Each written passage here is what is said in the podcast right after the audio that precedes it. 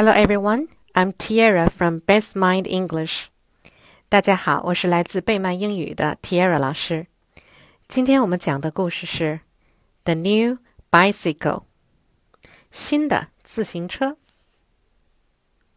Alice has a new bicycle. It is shiny and red. It was a gift from her aunt. She wanted to surprise Alice.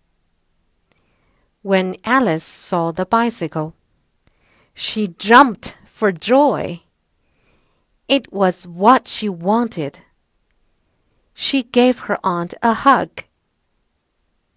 Alice loves her new bicycle, and she loves her aunt.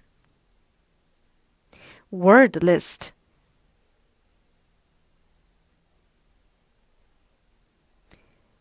Shiny. Shiny.